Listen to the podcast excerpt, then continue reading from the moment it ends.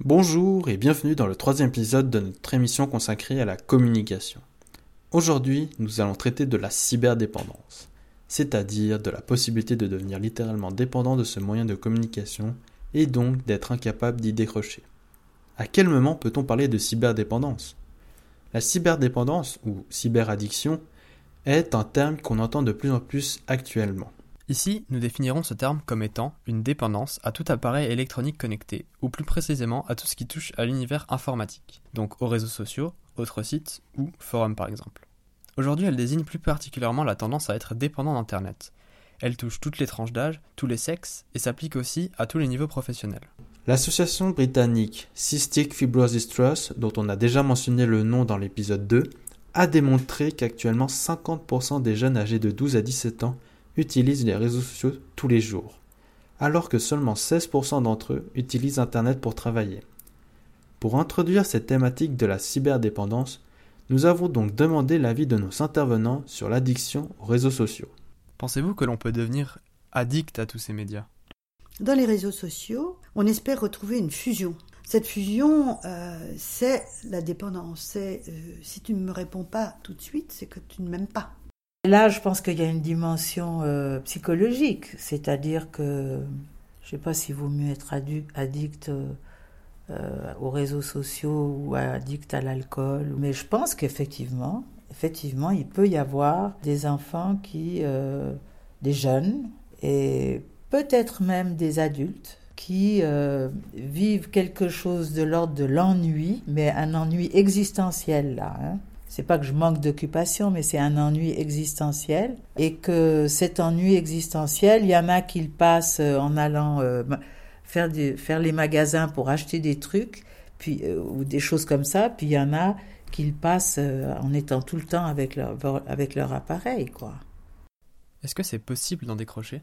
Bien sûr que c'est possible d'en décrocher, mais il faut le vouloir et puis il faut, il faut avoir une alternative. C'est-à-dire, un, il faut avoir une prise de conscience que, c'est exagéré, donc c'est l'addiction à proprement parler. Deux, que ça a des conséquences néfastes. Et puis trois, euh, de se dire, bah, si j'arrête cette histoire-là, qu'est-ce que, avec quoi je me fais plaisir? Parce que euh, l'être humain est comme ça. Si on arrête quelque chose qui nous faisait plaisir, il faut le remplacer par un autre plaisir.